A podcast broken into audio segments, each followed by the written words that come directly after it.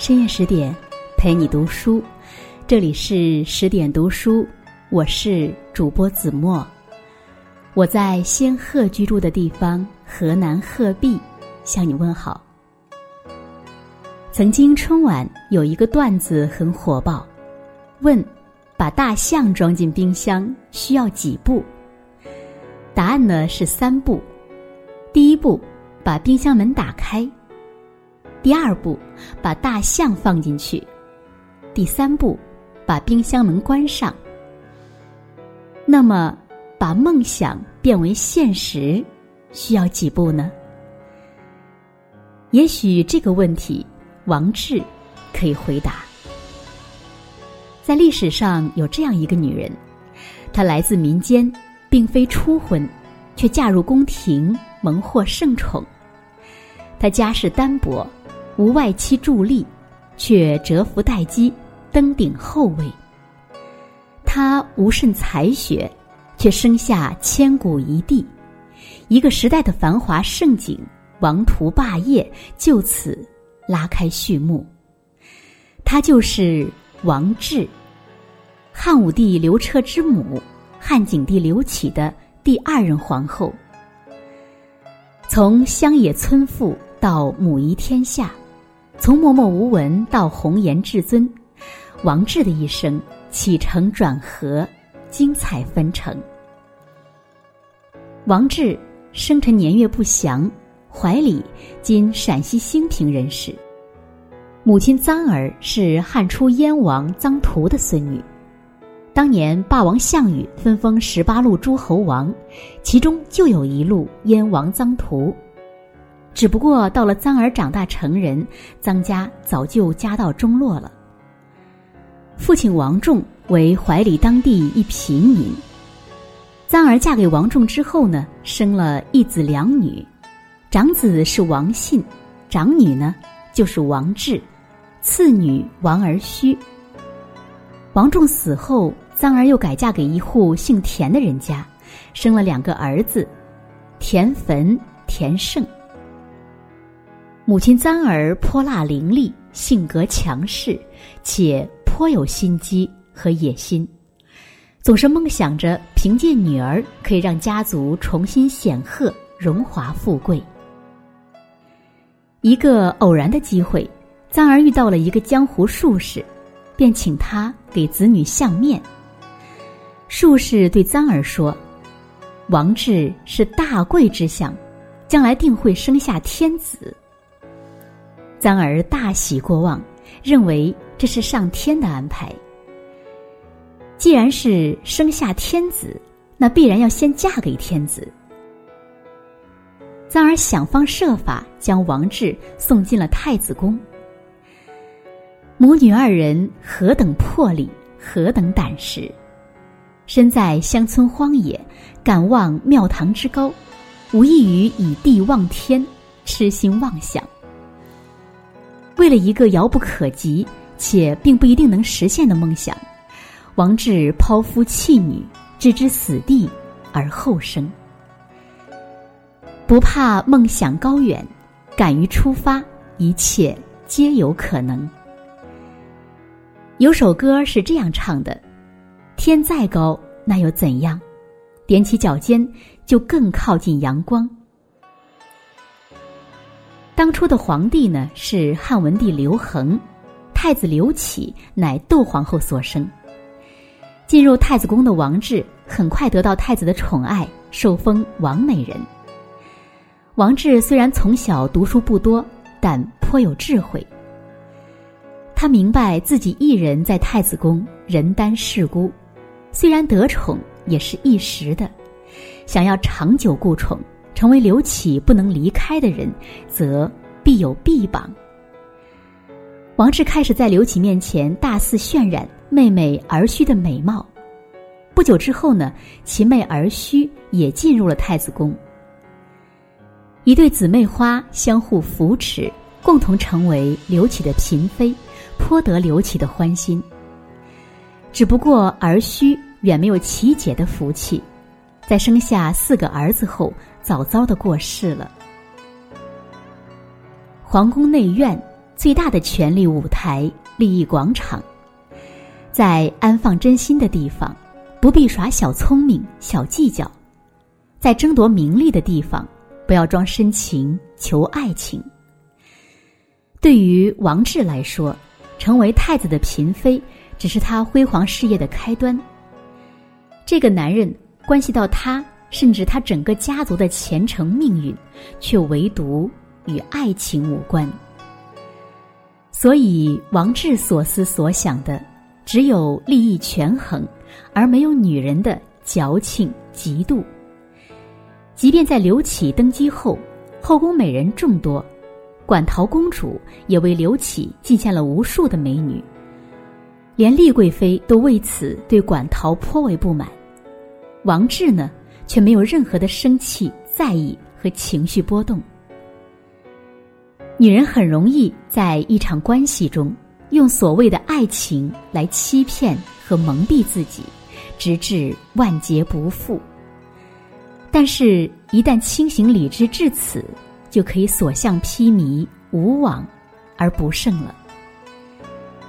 清醒理智的王志开始在太子宫中施展拳脚了。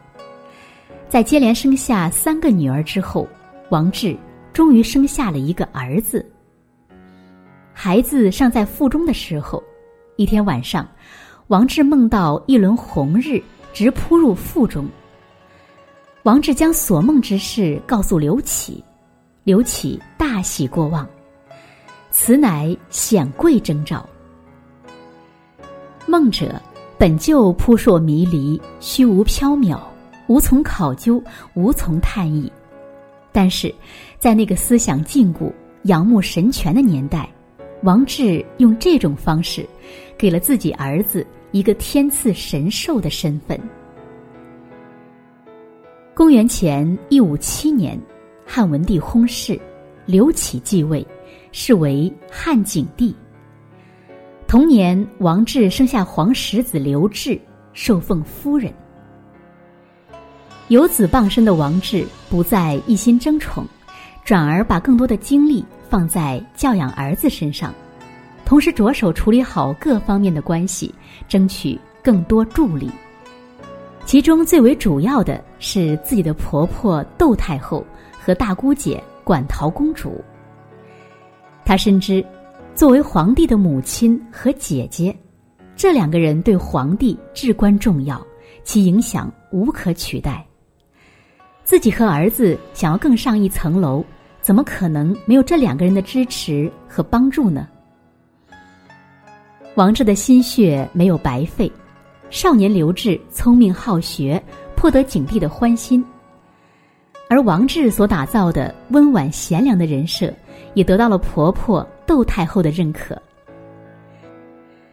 耐得住寂寞，看得清形势，受得了委屈。理智清醒的王志默默耕耘，蛰伏待机。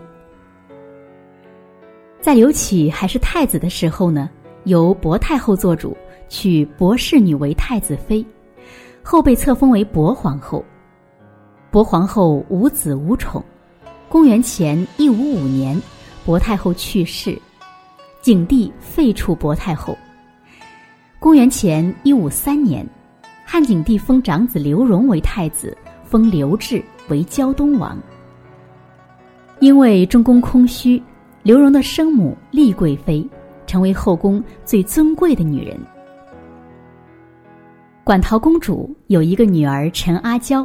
爱如掌上明珠，馆陶一心想自己的爱女成为将来的皇后，母仪天下，便给丽贵妃表达了想要结亲的意愿，欲将阿娇许嫁太子刘荣。馆陶公主自幼娇生惯养，母亲窦太后宠爱至极，馆陶仗着母亲的宠爱，连亲弟弟景帝都不大放在眼里的，又怎么会把小小的丽贵妃放在眼里呢？他认为，这门亲事自己都开口了，丽贵妃自然是不会拒绝的。可是偏偏丽贵妃拒绝了。单纯无脑的丽贵妃并不知道，此举给自己母子会带来怎样的多米诺骨牌效应。他只是并不喜欢自己这个大姑姐，因为馆陶屡屡为汉景帝进献美女，他骄傲的认为，我儿子是太子，将来就是皇帝，为什么要让你馆陶家占据后位，坐收渔翁之利呢？无辜的太子刘荣就这样被愚蠢的母亲给坑苦了。所以说，母亲的格局决定孩子的高度，真是至理名言呐。对于一直静待机会的王志来说，如此难得的机会怎么会放过呢？他主动向馆陶公主伸出橄榄枝，为刘志求娶阿娇。虽然阿娇比刘志大了几岁。年龄并不般配。班固在《汉武故事》里记载了这个故事。馆陶公主问年幼的刘志：“将阿娇许给你做媳妇如何？”刘志回答：“若得阿娇做妇，当作金屋住之也。”这就是成语“金屋藏娇”的由来。不过呢，如此唯美的故事，并没有那么美好的结局。刘志与阿娇结婚不过十年，就将阿娇废掉，贬居长门宫。当时刘志已经独掌朝政，乾坤独断，馆陶也鞭长莫及了。这些都是后话了，在当时，这桩婚姻却将王志与馆陶公主紧紧绑缚在了一起。二人为了共同的目的，馆陶要女儿成为皇后，王志。要儿子成为太子，结为了坚固的政治联盟，共同对付李贵妃母子。目光远大之人，不会只看眼前一分一厘的得失利害。不谋万事者，不足以谋一时；不谋全局者，不足以谋一隅。苏轼在《贾谊论》里说。夫君子之所取者远，则必有所待；所救者大，则必有所忍。一向自负的馆陶公主在丽贵妃这儿碰了钉子，自然恼羞成怒，从此呢，以丽贵妃为敌，定要除之而后快。王志的身份如果直接针锋相对丽贵妃，很容易引起景帝的不满和厌恶。但是，馆陶公主的身份做什么、说什么，便没有那么多顾虑了。这样，有馆陶在前冲锋陷阵，而聪明的王志便可隐身幕后，明哲保身了。二人一明一暗，开始了默契配合。馆陶公主开始在母亲窦太后和弟弟汉景帝面前，一股脑的说丽贵妃母子的坏话，千方百计诋毁丽贵妃。立基与朱贵夫人性机会，常使侍者助拓其背，邪邪媚道。时间久了，次数多了，景帝对丽贵妃也越来越不满意。景帝曾经有一次以托孤试探丽贵妃，对丽贵妃说：“我百年之后，你要善待我的儿子们。”愚蠢的丽贵妃。没有领会景帝的意思，一口回绝，又一次错失机会。景帝对丽贵妃更加厌恶恼怒，馆陶每天在景帝面前夸奖刘志，加上王夫人之前怀孕所梦的征兆，景帝开始动心了。但是要废掉太子，还需要一个机会。王志与馆陶公主商议后，串通前朝大臣。向景帝奏请立丽贵妃为皇后，子以母贵，母以子贵。今太子母无号，亦立为皇后。在景帝看来，丽贵妃开始明目张胆串联朝臣争夺后位了。再加上以前埋藏于心的种种厌恶，景帝勃然大怒。公元前一五零年。汉景帝废掉太子刘荣，改临江王。同年立王志为皇后，七岁的刘志被封为太子，改名刘彻。汉景帝共有十三个儿子，十二个都被封王，其中包括儿婿的四个儿子。王志的兄长王信被封盖侯。审时度势、精准出击的王志，终于到达了梦想的彼岸。所有人看到和艳羡的是他此时此刻的光环荣耀，只有亲身经历过这一路走来的雨雪风霜、无助折磨，才能淡定从容的站在梦想的山峰，微笑回望。今非昨，人非旧。韩寒说过：“人生最精彩的不是实现梦想的瞬间，而是坚持梦想的过程。因为坚持梦想的过程，正是自我成长、自我蜕变、自我升华的过程。”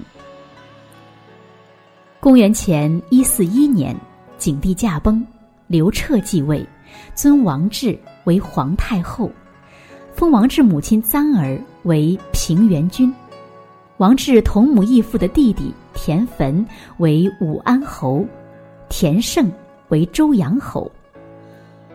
刘彻听人说自己在民间还有一个同母异父的姐姐，便亲自去迎接，将金俗带回宫中拜见王志。刘彻封金俗为修成君。并赏赐府邸财帛。王志深感欣慰，虽然当初被迫放弃了很多东西，但好在对这个女儿还有弥补的机会。狠心抛弃于前，显赫荣耀于后。前行的路上总有取舍，总有错过的风景，但也会收获意外的惊喜。天下没有免费的午餐，梦想也一样，看你舍得用什么去交换，去成全。实现梦想分几步呢？第一步，出发去做，无需犹疑；第二步，见招拆招，勇往直前；第三步，坚持不懈，到达梦想的彼岸。